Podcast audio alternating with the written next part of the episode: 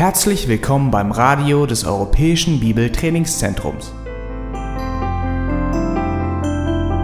Unser Anliegen ist, dass der folgende Vortrag Sie zum Dienst für unseren Herrn Jesus Christus ermutigt.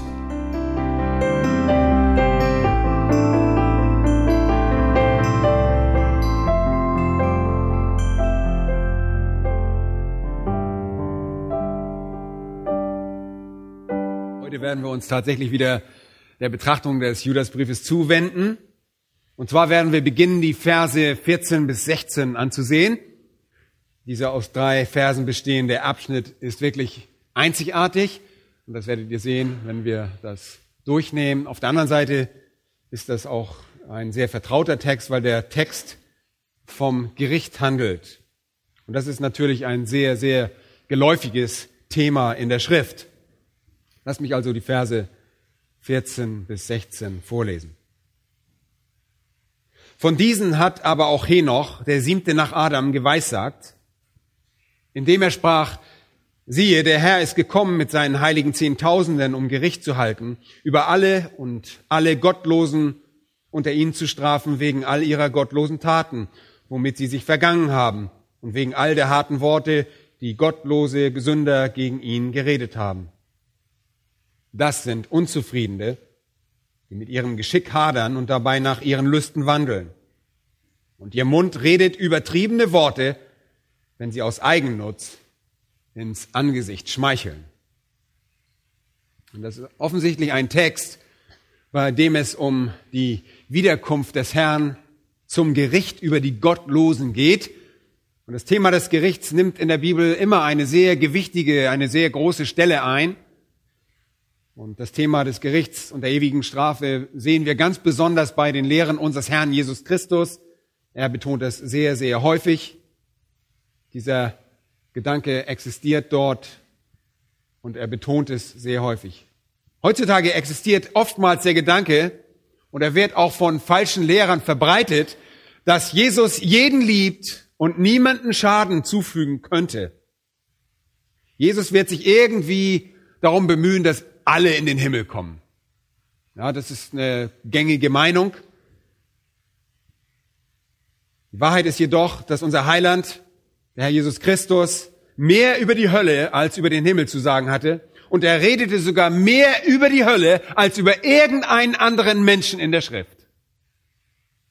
Viele dieser Lehren über die Hölle finden sich in der Bergpredigt.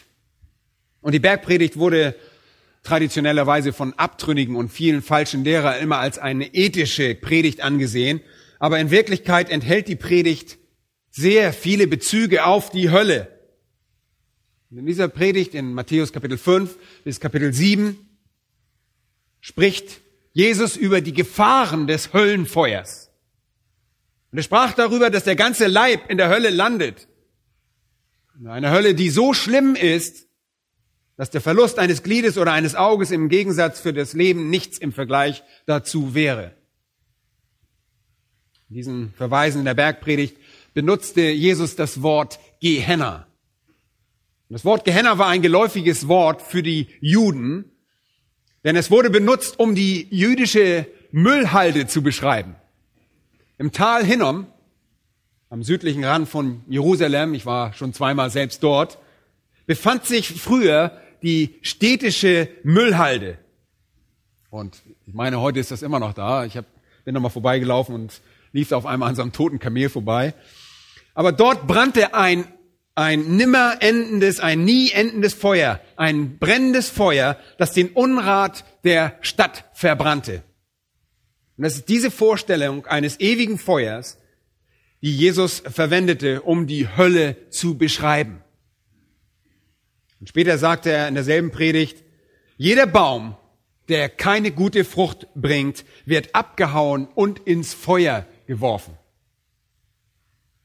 Und später spricht er in seinem Dienst auch über diejenigen, die nicht an ihn glaubten und sagte, sie werden in die äußerste Finsternis hinausgeworfen werden. Dort wird Heulen und Zähneklappern sein.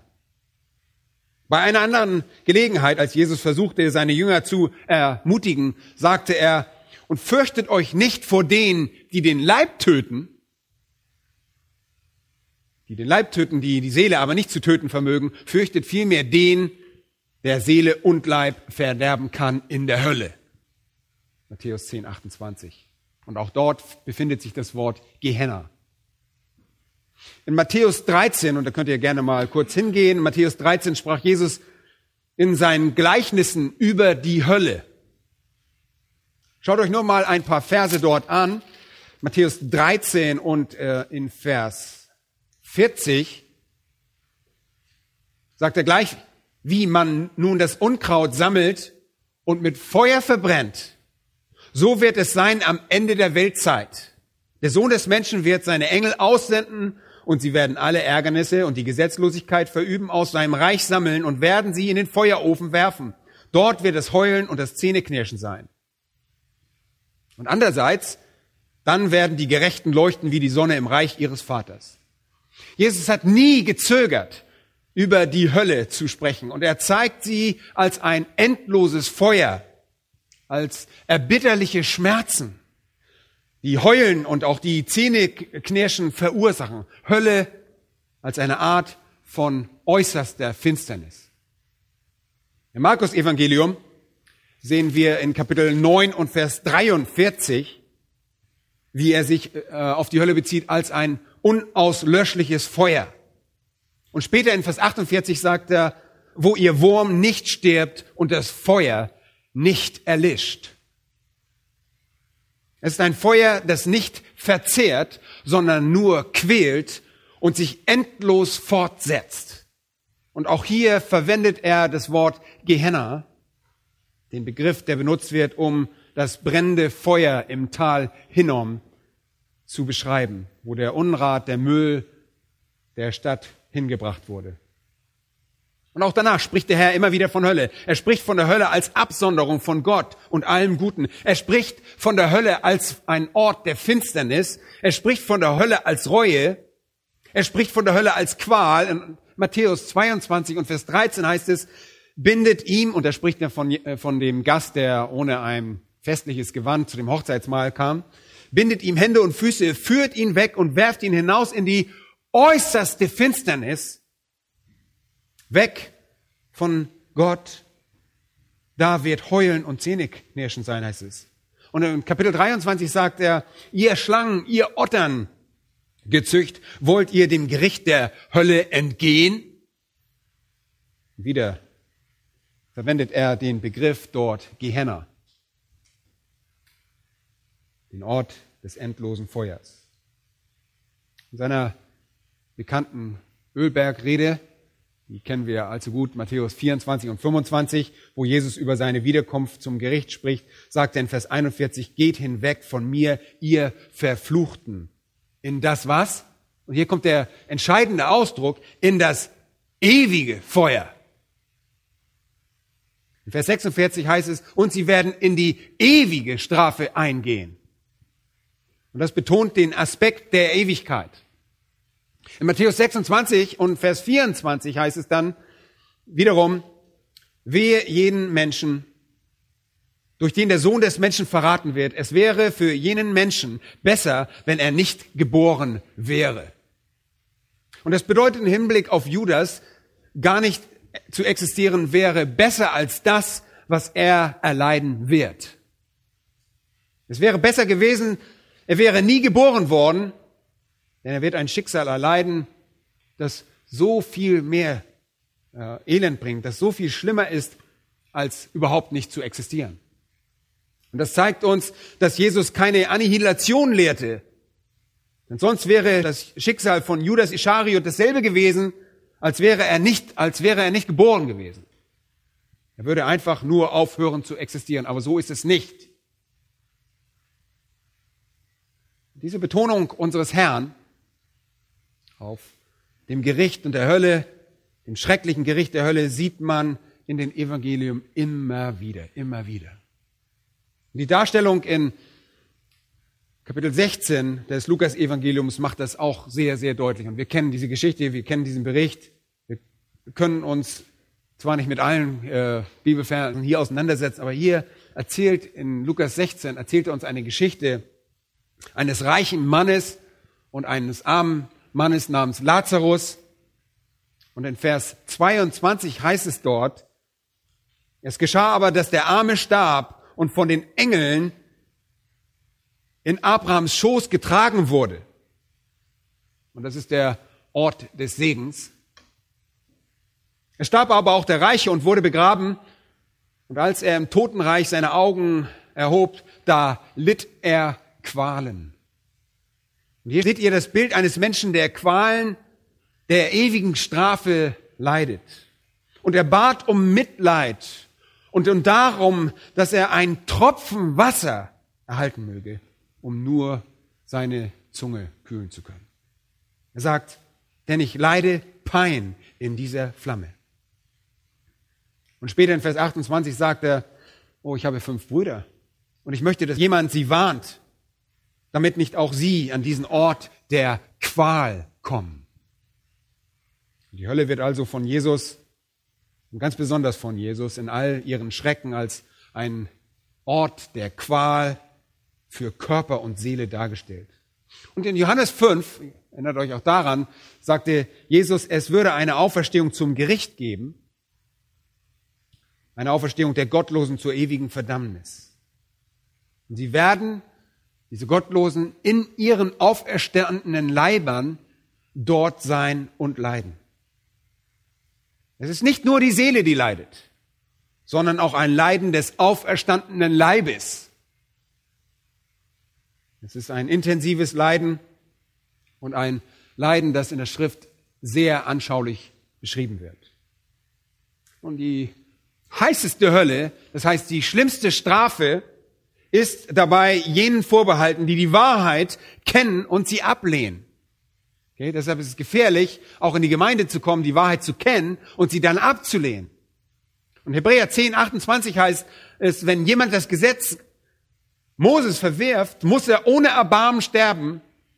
Auf die Aussage von zwei oder drei Zeugen hin, wie viel schlimmere Strafe meint ihr, wird derjenige schuldig erachtet werden, der den Sohn Gottes mit Füßen getreten und das Blut des Bundes, durch das er geheiligt wurde, für gemein geachtet und den Geist der Gnade geschmäht hat? Denn wir kennen ja den, der sagt, die Rache ist mein, er will vergelten. Und weiter, der Herr wird sein Volk richten. Es ist schrecklich, in die Hände des lebendigen Gottes zu fallen. Besonders und umso mehr, wenn ihr das Evangelium mit Füßen getreten habt. Den Sohn Gottes und sein Blut als gemein erachtet habt. Und es gibt offensichtlich unterschiedliche Grade der Strafe in der Hölle. Ja, manchmal fragen mich Leute, gibt es unterschiedliche Bestrafungen? Ja. Und die schlimmste aller Strafen in der Hölle ist den Abtrünnigen vorbehalten, die die Wahrheit gehört haben, die Wahrheit abgelehnt haben und Ehelehren befürworten oder sogar lehren. Seht einmal im zweiten Petrus und Kapitel 2. Wir gehen oft zu 2. Petrus, Kapitel 2 und Vers 4.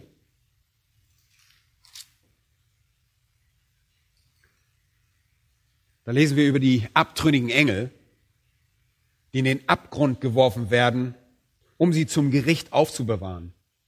Und wir lesen über Menschen, die im Rahmen einer von Gott verhängten Strafe leiden, weil sie sich wie diese Engel verhielten, wie die Menschen, die in der Sintflut starben oder jene Menschen, die in Sodom und Gomorra vernichtet wurden. Und in Vers 9 heißt es, so weiß der Herr die Gottesfürchtigen aus der Versuchung zu erretten, die Ungerechten aber zur Bestrafung aufzubewahren für den Tag des Gerichts. Das eröffnet uns einen sehr wichtigen Gedanken. Wenn ihr glaubt, dass die Gottlosen nicht in die Hölle einziehen, wenn sie sterben, oder dass sie keine Strafe erleiden werden, dann denkt ihr falsch. Dann denkt ihr falsch. Hier heißt es, die Ungerechten werden zur Bestrafung für den Tag des Gerichts aufbewahrt. Und das ist im Grunde so wie bei einem Verbrecher, der bis zu seinem Prozess inhaftiert wird ohne Freilassung, der im Prinzip bis zur Urteilsverkündigung bei seinem abschließenden Prozess unter denselben Bedingungen im Gefängnis sitzt. Dieser abschließende Prozess ist die Wiederkunft Christi am Tag des Gerichts. All jene, die in ihren Sünden starben und heute auch sterben, ziehen in einen Ort der Finsternis, einen Ort des Leidens und der Schmerzen, ein Ort der Qualen und des Schreckens, ganz so wie wir das im Bericht von dem reichen Mann und dem armen Lazarus in Lukas 16 lesen können. Der reiche Mann war nicht in irgendeinem Vakuum oder in irgendeinem Schwebezustand. Er war an einem Ort der Qualen und brauchte dringend Kühlung für seine Zunge. Diese Menschen gelangen sofort an den Ort der Qualen. Und wenn das endgültige Urteil am Tag des Gerichts verkündet wird, und das ist der Tag, an dem sie dann in ihre, ihre neuen Leibe auch erhalten, nach der Wiederkunft Christi, wenn auch die gottlosen neu erschaffene Leibe erhalten werden, die geeignet sind für ewige Qualen. Und dann ziehen sie in die endgültige Form der Hölle ein, den Feuersee, als gequälte Seelen in auferstandenen Leibern. Das lehrt die Schrift. Aber selbst jetzt sind sie nicht in der Gegenwart Gottes. Sie befinden sich an einem Ort des Bösen und der Qual. Leute, wir sehen eine Warnung nach der anderen in der Schrift über die Hölle, oder? Immer wieder. Das ist, wisst ihr was? Das ist der liebende Gott, der uns immer wieder warnt. Das Gericht wird die Gottlosen ereilen. Und es wird sie sofort und dauerhaft ereilen. Und die einzige Sache, auf die die Gottlosen warten, ist die endgültige Form ihrer Strafe in ihrem auferstandenen Leib, den sie bei der Wiederkunft Christi erhalten werden. In Johannes 5 sagt Jesus, es werde eine Auferstehung zum Leben und eine Auferstehung des Gerichts geben. Und Judas beschäftigt sich beim Schreiben in Gedanken mit diesen Gottlosen, für das Gericht bestimmt sind. Und während er schreibt, bezieht er sich immer wieder auf ihr Ende. In Vers 4 stellt er sie als die Personen vor, die sich unbemerkt eingeschlichen haben, falsche Lehrer, erinnert euch, die den Herrscher und Herrn Jesus Christus verleugnen. Sie leben zügellos und sie treten die Gnade Gottes quasi mit ihren Füßen. Und Vers 4 sagt er, sie sind schon längst zu diesem Gericht aufgeschrieben worden. Ihr Verdammnis wurde schon vor langer Zeit geplant. In Vers 6 dann bezieht Judas sich genau wie Petrus auf jene Engel, die mit ewigen Fesseln für das Gericht des großen Tages unter der Finsternis verwahrt werden. Und dann noch einmal wiederholt er, dass selbst die Engel, die im Abgrund gefesselt sind, die jetzt in geistlicher Gestalt gefangen gehalten werden, noch nicht ihre endgültige Strafe angetreten haben. Und das geschieht erst wann? Am Tag des Gerichts, des großen Tages, dem Tag der Rückkehr Jesu Christi. Leute, falsche Lehrer werden an diesem Gericht beteiligt sein. Sie werden dann in den Feuersee einziehen, der für den Teufel und auch für seine Engel bestimmt und vorbereitet wurde. In Vers 7 heißt es, wie Sodom und Gomorra werden sie die Strafe eines ewigen Feuers zu erleiden haben.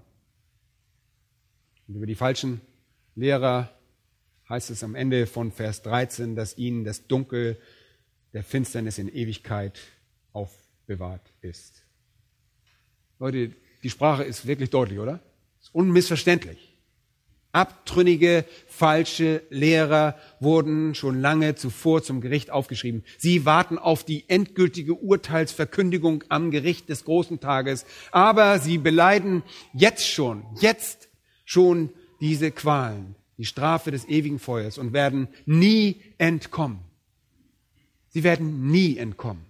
Denn dieser Ort des Feuers, der auch paradoxerweise muss man sagen, gleichzeitig der Ort der Finsternis ist, dauert ewig an. Er dauert ewig an. Und vielleicht taucht in unseren Fragen jetzt die Frage auf, und ich bin mir gewiss, das ist sie bei euch auch schon, wie gefährlich sind diese abtrünnigen falschen Lehrer überhaupt? Wie müssen wir die einstufen? Und diese Frage könnt ihr recht einfach beantworten, indem ihr euch fragt, wie wird Gott mit ihnen umgehen? Was wird Gott mit ihnen tun? Was hält Gott von ihnen?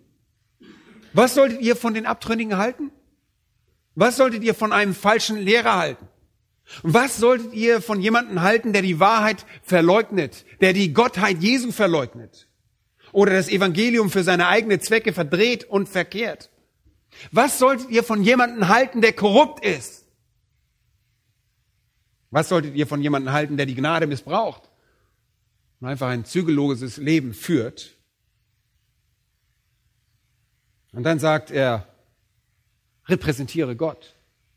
Was solltet ihr von jemandem halten, der sich von der Wahrheit des Evangeliums abgewandt hat und dennoch im Christentum verhaftet bleibt und in der Gemeinde geblieben ist und jetzt dort Lügen verbreitet? Nun, ihr braucht nur zu wissen, was Gott von ihm hält. Und die Antwort lautet, er hat sie für die schlimmste ewige Strafe aufbewahrt, die es gibt.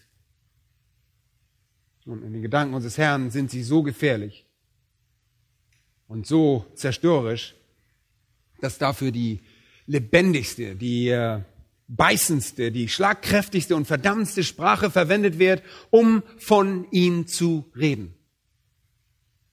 Sie werden dem Weg von Israels Abtrünnigen folgen. Sie werden dem Weg der Abtrünnigen des Himmels folgen. Sie werden dem Weg der Abtrünnigen der Nationen folgen, wie wir das in den Versen 5 bis 7 schon gesehen haben. Sie werden dem Weg Kains folgen. Sie werden dem Weg Bilians folgen. Sie werden der Art von Religion folgen, die Korah anführte, wie wir ebenfalls in einem früheren Abschnitt vor zwei Wochen gesehen haben.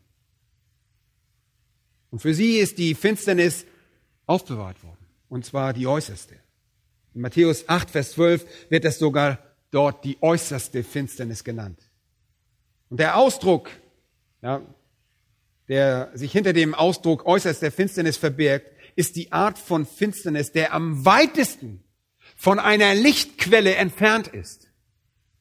Sie sind unendlich weit vom Licht entfernt, isoliert in ihren Qualen und einsam, ohne jede Hoffnung.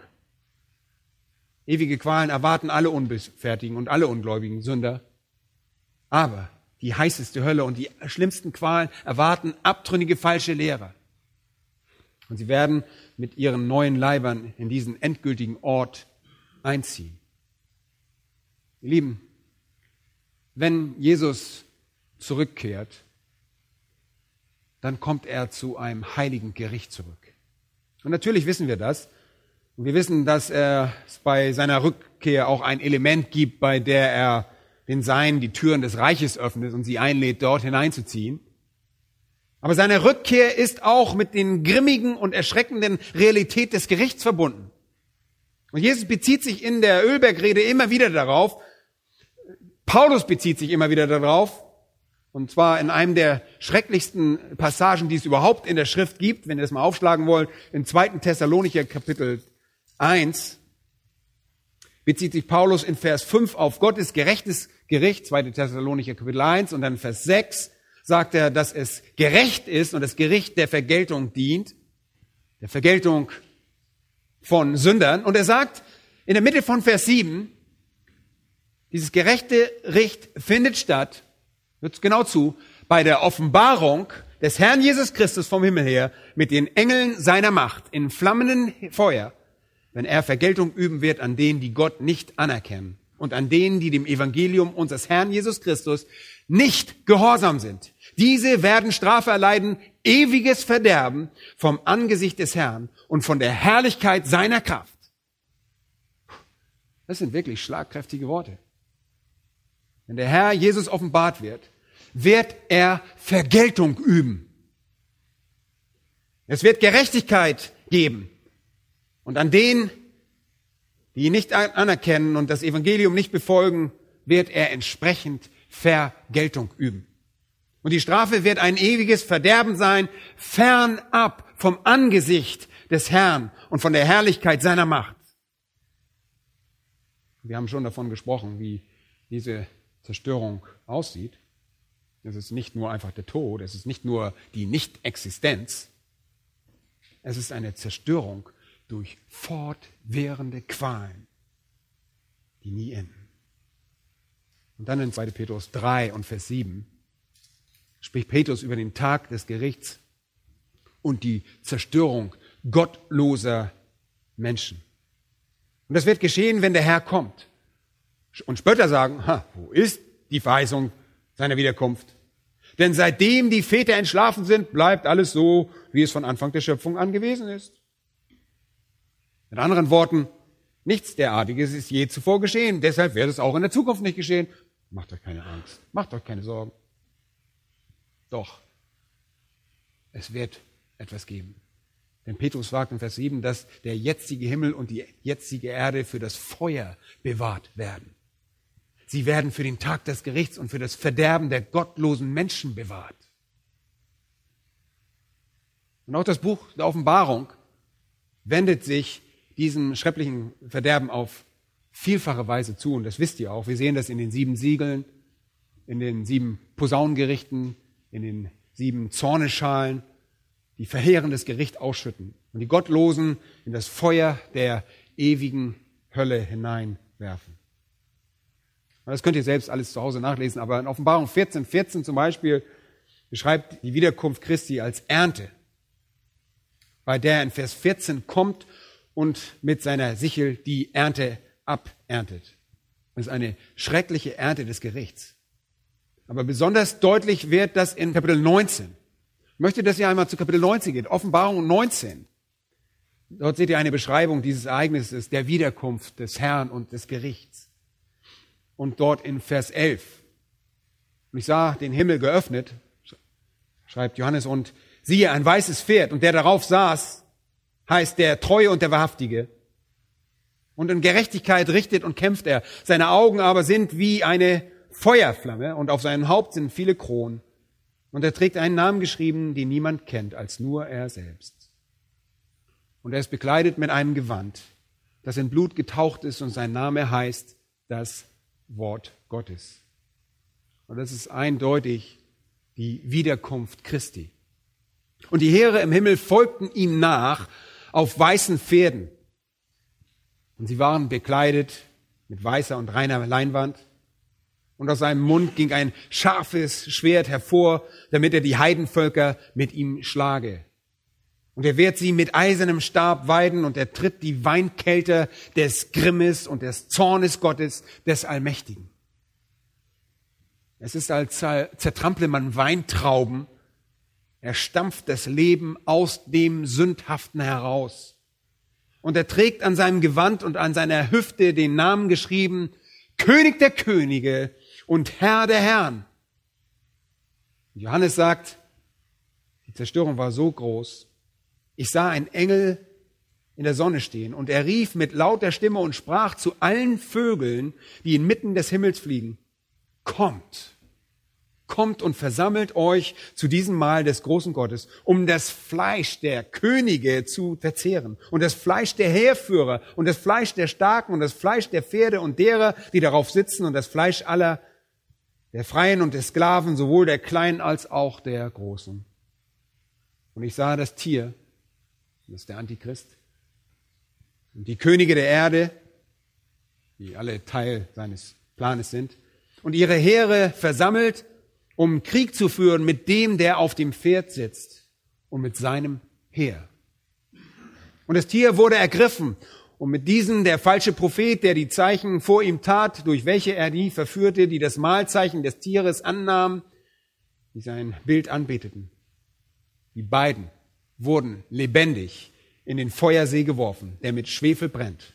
Und die übrigen wurden getötet mit dem Schwert dessen, der auf dem Pferd sitzt, das aus seinem Mund hervorgeht. Und alle Vögel sättigten sich an ihrem Fleisch. Hier kommt Jesus bei seiner Wiederkunft und es wird ein Massaker aller Gottlosen auf dem Angesicht der Erde geben. Und zu diesem Zeitpunkt werden alle zusammengerichtet und wie ihr seht, physisch hingerichtet werden. Und dann gibt es einen tausendjährigen Reich und kurz nach diesem tausendjährigen Reich gibt es dieses große Strafgericht, vor dem alle gequälten Seelen erscheinen. Und dort wird das Gericht über alle Gottlosen endgültig verhängt. Und sie halten einen Leib, der für diese ewigen Qualen geeignet ist und werden dann in den Ort ewiger Qualen geworfen. Leute, das ist ein grausames, aber das richtige und präzise Bild, das die Schrift uns gibt. Bei Judas stellt sich der Vers 14 als ein recht provokativer Verweis in Bezug auf dieses Gericht heraus. Schwarze Finsternis. Göttliches Gericht erwartet die falschen Lehrer. Vers 14 beginnt sogar folgendermaßen. Von diesen aber hat auch Henoch, der siebte nach Adam, geweissagt, indem er sprach, siehe, der Herr ist gekommen mit seinen heiligen Zehntausenden, um Gericht zu halten. Nun, von diesen bezieht sich zurück auf diese Schandflecken, auf diese Riffs, auf diese versteckten Felsen, die so gefährlich sind für, für große Kreuzfahrtschiffe, wie wir wissen. Äh, Vers 12, die Wolken ohne Wasser, es bezieht sich auf die unfruchtbaren Bäume, es bezieht sich auf die Wellen des Meeres, die Ehrsterne, die falschen Lehrer, die Abtrünnigen, denen die Finsternis in Ewigkeit aufbewahrt ist. Henoch prophezeite, dass der Herr kommen würde, um über diese zu richten. Und das Ganze vollendet also ihr Porträt. Versteht ihr? Judas gibt ein Porträt dieser Abtrünnigen und das vollendet das gewissermaßen. Hier ist tatsächlich die wichtigste Komponente, nicht damit wir die Tatsache des Gerichtes erkennen, sondern damit wir verstehen, dass die Tatsache des Gerichts uns Gottes Meinung über diese falschen Lehrer vermittelt. Wie streng sollen wir mit ihm umgehen? Wie streng geht Gott mit ihm um? Leute, ihr dürft nicht entgegenkommen sein. Ihr dürft ihnen gegenüber nicht tolerant sein. Ihr dürft sie nicht akzeptieren. Ihr dürft ihnen gegenüber nicht offen sein. Ihr dürft das Gehabe dieser Menschen nicht begrüßen. Und im zweiten Johannesbrief wird sogar deutlich gemacht, dass jeder, der einen falschen Lehrer grüßt, sich seiner bösen Werke teilhaftig macht. Jeder Verführer gehört in diese Kategorie. Jeder falsche Lehrer, jeder Abtrünnige. Und das ist es, was Gott selbst von ihnen hält. Und deshalb müssen wir, deshalb müsst ihr genau dieselbe Einstellung haben und dasselbe halten. Auch wenn wir sie nicht richten können. Leute, auch wenn wir sie nicht auf den Scheiterhaufen werfen und äh, verbrennen wollen, wie das früher geschehen ist. Auch wenn wir sie nicht aufknüpfen können oder kreuzigen wollen, auch wenn wir sie nicht zum Schafott führen wollen, auch wenn wir nicht selbst Vergeltung üben wollen. Aber wir müssen falsche Lehrer so sehen, wie der Herr sie sieht, wie der Herr Jesus sie sieht. In Vers 14 und 15 findet ihr eine sehr interessante Aussage. Judas zitiert eine Prophezeiung von Henoch. Und dabei ist er, wie für ihn üblich, fast kryptisch. Es ist so, als ob er nicht viel sagen müsste, weil jeder Bescheid weiß, und das trifft so ziemlich auf alles zu, was Judas schreibt. Erinnert euch noch in Vers 5, was er da sagte. Er sagte, ich will euch aber nur daran erinnern, obgleich ihr dies ja schon wisst. Der gesamte Ton seines Briefes weist einen gewissen kryptischen Stil aus. Was meine ich damit? Ja, dass es einfach stark gekürzte Aussagen gibt, sehr kurze Aussagen, die uns alles wissen lassen, dass Judas sich auf Dinge bezog, die den Leuten, den Adressaten bekannt waren. Sie brauchten keine detaillierte Schilderung, wie der Herr Israel in, die, in der Wüste zerstörte. Sie wussten das. Sie brauchten keine detaillierte Schilderung über die Engel. Sie wussten das. Und sie brauchten auch keine detaillierte Schilderung über Sodom und Gomorra. Auch das wussten sie.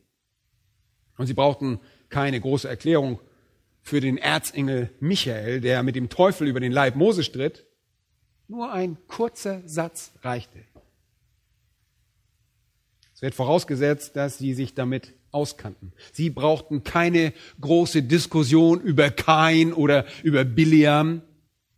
Sie wussten alle, wer Cora war. Alles in diesem Brief ist auf die Annahme ausgerichtet, dass die Adressaten mit all diesen Dingen vertraut sind. Und Judas pickte nur Dinge heraus, die sie kannten, um zu illustrieren und sein Argument an den Mann zu bringen. Deshalb reißt er diese Dinge nur kurz an, diese Personen und diese Ereignisse, weil diese Geschichten so gut bekannt waren. Wir schlussfolgern daraus auch, dass die Prophezeiung des Henoch gut bekannt war. Sie waren damit vertraut, selbst wenn wir es nicht sind, oder? Seid ihr damit vertraut? Wer hat schon darüber gelesen? Ja, nicht so viele, oder? Wenn ihr euch fragt, wo diese Prophezeiung im Alten Testament steht, dann könnt ihr euch lange fragen, die steht nicht da, sie steht nirgends. Sie steht nirgendswo im Alten Testament. Sie ist nicht da, sie ist dort nicht aufgezeichnet worden. Aber in Vers 14 steht, von diesen, diesen Abtrünnigen, diesen falschen Lehren, diesen Personen, die den wahren Gott ablehnen, hat aber auch Henoch, der siebte nach Adam, im Griechischen steht buchstäblich, äh, Henoch, der siebte nach Adam, prophezeite und sagte. Okay. Ich, möchte, ich möchte euch hier etwas sagen. Wenn Judas vom Heiligen Geist inspiriert wurde, und das wurde er, das glauben wir, zu sagen, dass Henoch das tut, dann wisst ihr etwas über diese Aussage, nämlich, dass sie tatsächlich wahr ist und dass das tatsächlich Henoch getan hat. Er hat es gesagt. Henoch hat diese Dinge gesagt.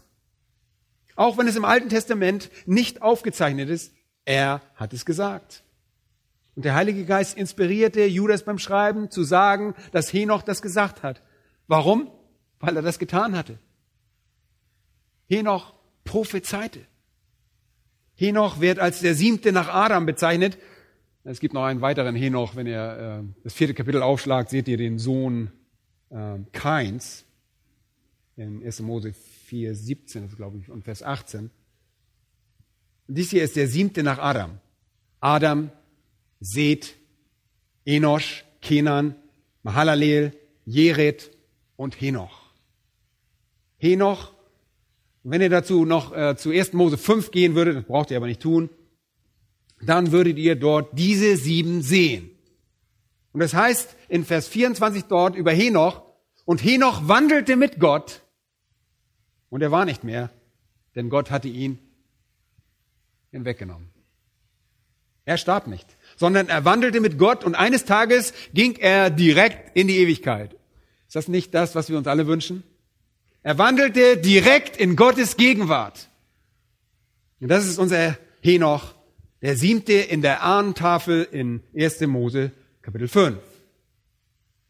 Und jeder mit einem Alten Testament weiß, dass es von Adam einschließlich des ersten und des letzten sieben sind. Sie kennen Henoch. Und die Adressaten wussten darum. Henoch war für die Juden wirklich ein faszinierender Charakter, weil nur er und Elia in den Himmel kamen, ohne zu sterben. Erinnert euch daran, wie Elia in 2. Könige Kapitel 2 in einem feurigen Wagen äh, zum Himmel auffahren ließ? Nur die beiden. So, jetzt wisst ihr, auch wenn die Prophezeiung von Henoch nicht im Tanach oder im Alten Testament steht, es hat sie gegeben. Und im Judas 14 wird bestätigt, dass es sie gegeben hat. Und hört gut zu. Das macht diese Prophezeiung zu der ersten menschlichen gesprochenen Prophezeiung in der Schrift. Auch wenn sie erst hier verzeichnet ist. Es ist die erste Prophezeiung eines Menschen in der Schrift. Henochs Prophezeiung ist die erste Prophezeiung eines Menschen, die irgendwo in der Schrift aufgezeichnet ist. Ah, es gibt eine weitere Prophezeiung, das wisst ihr schon, Kapitel 3 und äh, die Prophezie über den Samen der Frau, der den Kopf der Schlange zertreten wird. Aber das war keine Prophetie eines Menschen, sondern von wem? Na, von Gott selbst. Hier aber sehen wir die erste Prophezeiung, die von einem Menschen abgegeben wird und sie betrifft den Herrn, der im Gericht wiederkehrt. Das ist nicht interessant? Die erste Prophezeiung kommt, ist über das zweite Kommen unseres Herrn. Ich finde das wirklich faszinierend. Übrigens, die letzte Prophezeiung, die in der Schrift aufgezeichnet ist, stammt vom Schreiber Johannes und lautet, er spricht, der dies bezeugt, ja, ich komme bald. Amen. Ja, komm, Herr Jesus. Die erste Prophezeiung eines Menschen in der Bibel bezieht sich auf die Ankunft Christi im Gericht und die letzte Prophezeiung bezieht sich auf sein Kommen zum Gericht. Vom Anfang bis zum Ende. Und in der gesamten Schrift finden sich Prophetie, Prophetien von Gott über das Gericht, dass er kommt. Und das sehen wir im Alten sowie im Neuen Testament. Ihr Lieben, die Angst vor dem ewigen Gericht ist ein sehr, sehr zentraler Bestandteil in der Vorbereitung des Herzens auf die Errettung. Ich möchte das nebenbei hier nur zu eurer Erbauung erwähnen. Leute, es fehlt uns heutzutage dieser Angst, dieser Furchtfaktor bei der Evangelisation. Und dabei brauchen wir nicht mal eine Art künstlicher, künstlich erzeugte Ängste, obwohl die Menschen das irgendwie lieben und sich im Fernsehen ständig irgendwelche angsterzeugende Thriller anschauen. Statt sich aber mit irgendwelchen künstlich erzeugten Thrillern oder Ängsten auseinanderzusetzen und sich dadurch künstliche Mittel zu traumatisieren, sollten die Menschen lieber herausfinden, was wahre Furcht ist, nämlich, dass Gottes Gericht kommt und es zu verstehen. Das sollte Furcht erzeugen. Ich möchte euch etwas über das erzählen, was ich als die grundlegenden Elemente der Errettung betrachte. Es gibt vier Elemente, die notwendig sind, damit ein Mensch errettet wird. Vier notwendige Elemente. Erstens Furcht. Leute, ihr müsst vor etwas gerettet werden, und zwar vor der Hölle.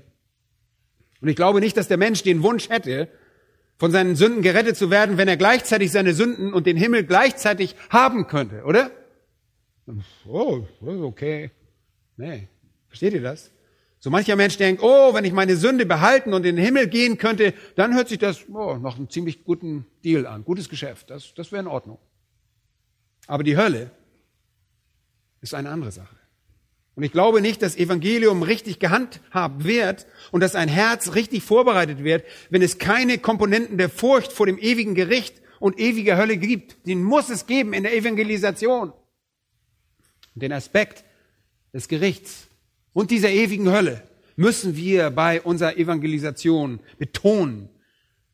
Und auch gegenüber unseren Kindern müssen wir das betonen.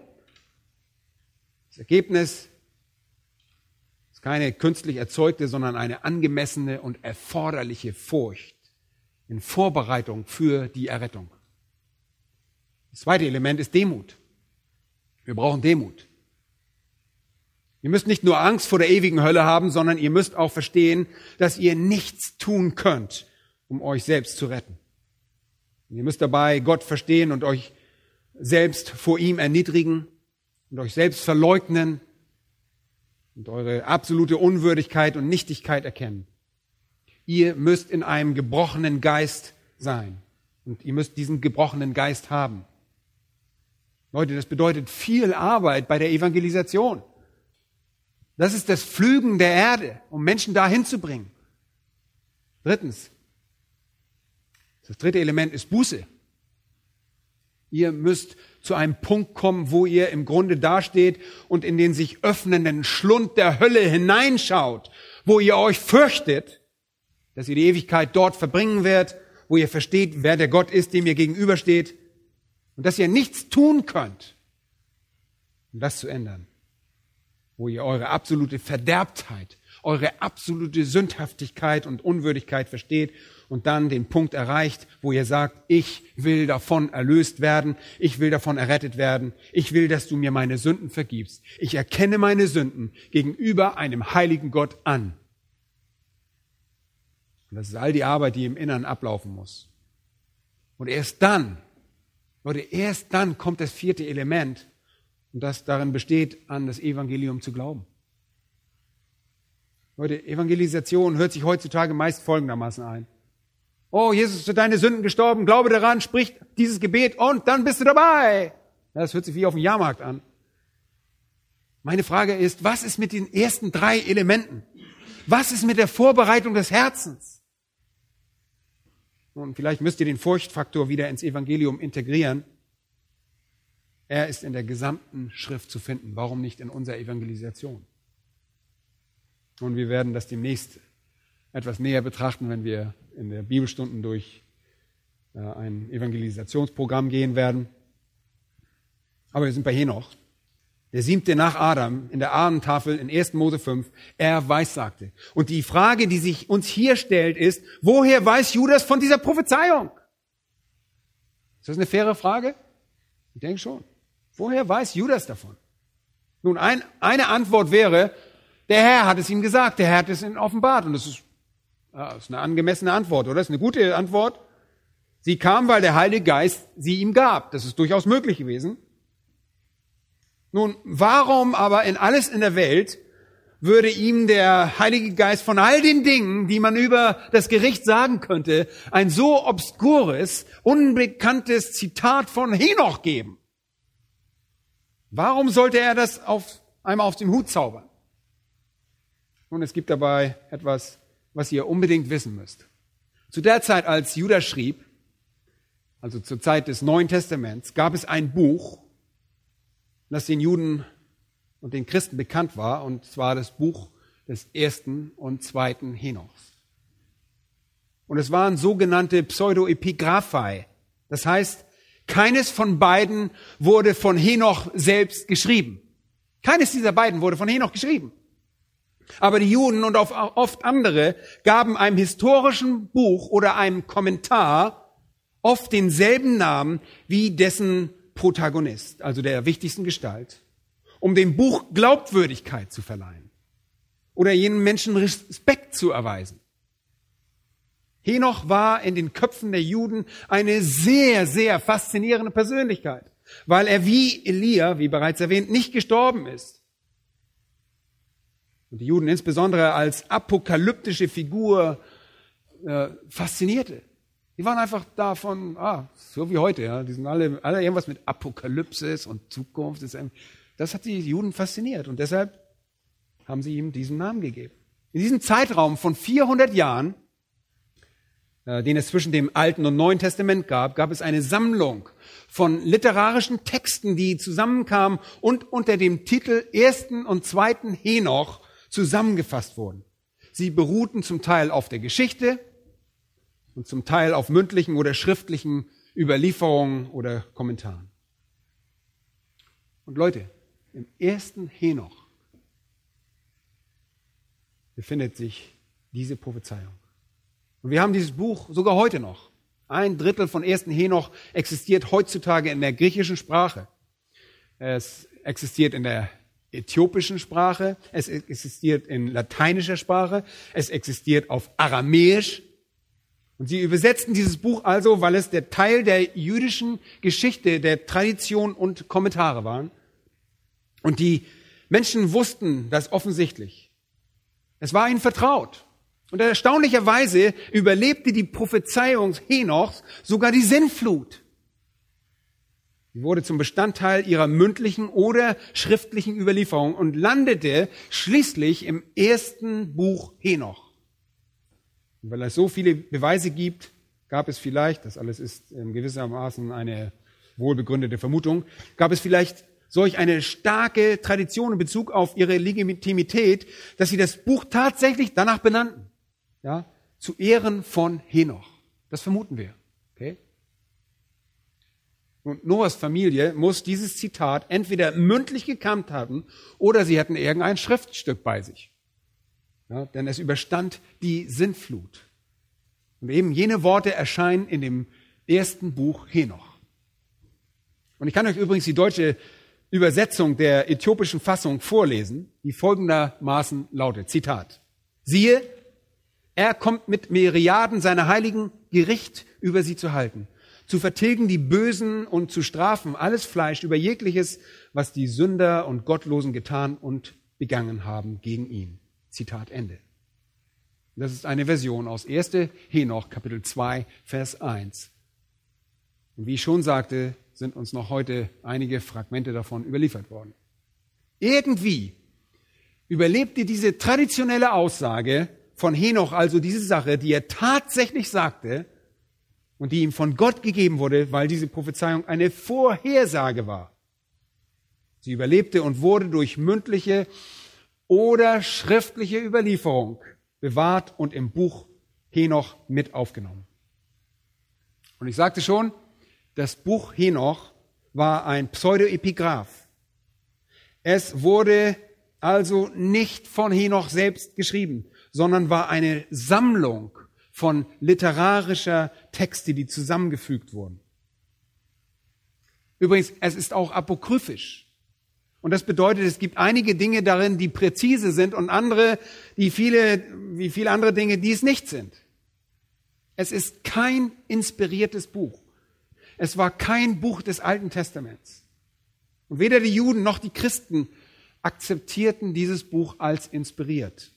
Es gehörte nie zum Kanon der Juden und nie zum Kanon der Christen. Und nicht einmal die Katholiken, das soll schon was heißen, nicht einmal die Katholiken nahmen ersten Henoch und zweiten Henoch mit in die Apokryphen auf. Das erste Buch Henoch wurde nie als Bestandteil der Schrift betrachtet. Und zu der Zeit, als Judah schrieb, war der Kanon des Alten Testaments übrigens schon lange abgeschlossen. Der Kanon des Alten Testaments war schon über 400 Jahre zuvor abgeschlossen. In 2. Petrus 3, 16 bezieht sich übrigens Petrus mit der Aussage über die Schriften auf den Kanon des Alten Testaments. Es war ein Korpus offenbarter Wahrheit, der die Schriften genannt wurde, und der Kanon war abgeschlossen. Aber erst der Henoch war kein inspiriertes Buch. Aber in diesem Fall können wir durch das, was Judas hier sagt, sagen, dass die Aussage, die Henoch abgab, präzise ist, dass sie genau ist und dass sie stimmt und dass Henoch genau das gesagt hat. Warum? Weil sie hier in der Bibel zu finden ist. Und die Menschen kannten sie. Judas muss ihnen keine Erklärung mitliefern. Sie waren damit vertraut. Das Buch Henoch war zu der Zeit allen wohl bekannt. Übrigens, Judas nennt es nicht die Schriften, Graphe, und er führt das Zitat auch nicht an, es steht geschrieben, was ziemlich typisch ist, um die Schrift anzuführen. Judas bezieht sich einfach nur auf eine bekannte Quelle, die jedermann allgemein als wichtig anerkannte. Und sie betrachteten diese Texte, die in Hersten Henoch gesammelt wurden, und maßen ihnen eine gewisse Bedeutung in Bezug auf ihre Geschichte, ihren Beitrag und ihren Kommentar zu. Und deshalb zitiert er das einfach als eine bekannte Quelle. Sie ist nicht weit verbreitet, aber auch nicht selten. Und ich möchte euch noch in den paar Minuten, die wir noch haben, ein paar andere Beispiele geben, wo eine ähnliche Vorgehensweise von Paulus zu beobachten ist. Erinnert ihr euch noch in Apostelgeschichte 17? In Apostelgeschichte 17, Vers 28, wo Paulus zu den Philosophen auf dem Marshügel, auf dem Areopag spricht, da sagt er in ihm, Vers 28, das ist in Gott, leben, weben und sind wir, wie auch einige von euren Dichtern gesagt haben, denn auch wir sind von diesem Geschlecht. Und er sagt quasi, damit haben eure Dichter recht. Und er zitiert dort im Prinzip einen heidnischen Philosophen namens Aratus, der das in seinem Werk mit dem Titel Phänomena beschrieb. Er zitiert einen heidnischen Philosophen. Und bei Titus spricht Paulus wieder zu den Menschen und erkennt die Welt an, in, dem er, in der sie leben und sagt, einer von ihnen, erinnert euch an Titus? Einer von den Kretern, ihr eigener Prophet, hat gesagt, die Kreter sind von jeher Lügner, böse Tiere, faule Bäuche. Und er zitiert da eine weltliche Quelle eines kretischen Dichters. Und dann in 2. Timotheus, Kapitel 3 und Vers 8, findet sich eine sehr interessante Aussage. Da heißt es, Jannes und Jambres widerstanden Mose. Und ihr lest 2. Mose durch und denkt, wo ist Jannes und Jambres? Wir finden die einfach nicht. Wo sind die denn? Ihr werdet sie nie finden. Aber Hinweise auf Jannes und Jambres als zwei ägyptische Zauberer finden sich überall in den Formen jüdischer Literatur. Wir wissen nicht, woher sie diese Namen kannten, aber vielleicht wurden sie von den Juden, die dort waren, an die nächste Generation überliefert, die in das Land zog und wurden so zum Teil ihrer Tradition. Und deshalb muss Paulus Jannis und Jambres nicht näher erläutern, weil das wohlbekannte Namen sind, die an verschiedenen Stellen in der jüdischen Literatur erscheinen. Okay? Noch ein Beispiel. In 1. Korinther Kapitel 15 und Vers 33 auch eine Aussage, die sehr interessant ist. Da heißt es, schlechter Umgang verderbt gute Sitten. wenn ihr eure Bibel aufschlägt, werdet ihr feststellen, dass das in einigen Bibeln in Anführungszeichen gestellt wurde, weil man weiß, dass diese Aussage von einem griechischen Dichter namens Meander kam. Also, Lukas berichtet, wie Paulus Aratus zitiert. Paulus zitiert einen kretischen Dichter. Paulus bezieht sich auf Jannes und Jambres, die zwar im Alten Testament nicht erwähnt, aber in anderen jüdischen Quellen zu finden sind. Und Paulus zitiert einen griechischen Dichter namens Meander. Aber schaut euch einmal Judas in Vers 9 an. Wo der Erzengel Michael mit dem Teufel Streit hatte über den Leichnam Moses. Ihr erinnert euch sicherlich, dass wir das besprochen haben und ich euch gesagt habe, dass das nirgendwo im Alten Testament steht, oder? Nirgendwo. Könnt ihr nicht finden. Ihr sucht das und steht da nicht. Also bringt Judas wieder etwas rein, was nicht im Alten Testament zu finden ist. Nun, es ist ein weiteres apokryphisches Buch aus der Zeit zwischen dem Alten und Neuen Testament, das sich die Himmelfahrt des Moses nennt. Die Himmelfahrt des Mose. Und die Tatsache, dass diese Auseinandersetzung in Vers 9 geschehen ist, wurde also irgendwie Bestandteil der jüdischen Überlieferung und landete in einem Werk, das die Himmelfahrt des Mose heißt. Und es war präzise. Es ist genau. Und deshalb zitiert Judas es als präzise. Woher weiß er das? Der Heilige Geist bestätigt es ihm.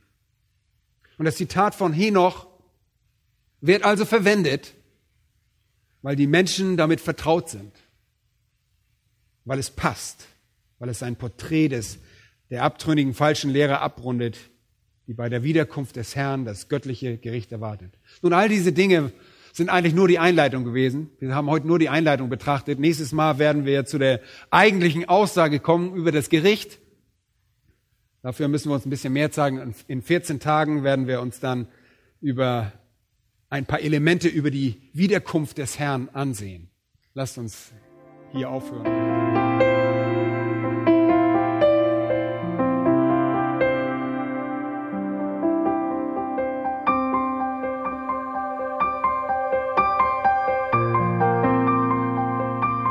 Alle Vorträge unseres Programms, Bücher, DVDs und vieles mehr können Sie bei uns unter www ebtc-media.org erhalten.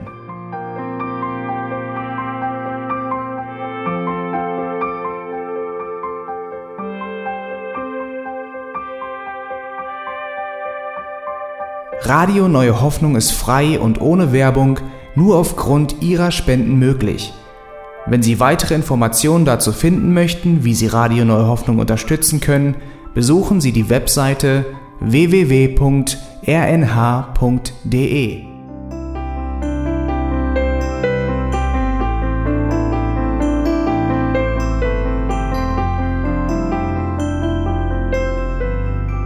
Die Sendezeiten des EBTC sind Montag, Mittwoch, Freitag und Samstag jeweils von 10 bis 11 Uhr.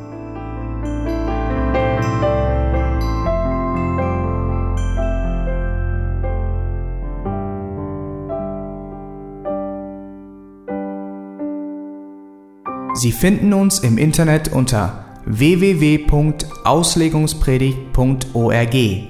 Eine E-Mail können Sie uns senden an radio@auslegungspredigt.org. Telefonisch erreichen Sie uns unter 0049 30 60 988 610. Unsere Postanschrift ist EBTC Havelländer Ring 40 in 12629 Berlin, Deutschland.